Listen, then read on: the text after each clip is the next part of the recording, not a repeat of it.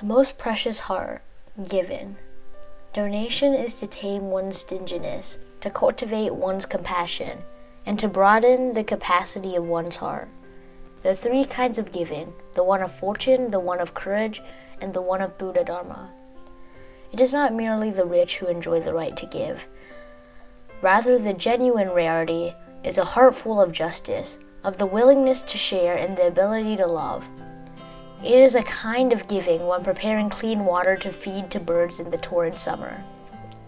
Offering seats to those in need on the bus is also a kind of giving. When witnessing others doing good, words of compliment or appreciative smiles are givings as well.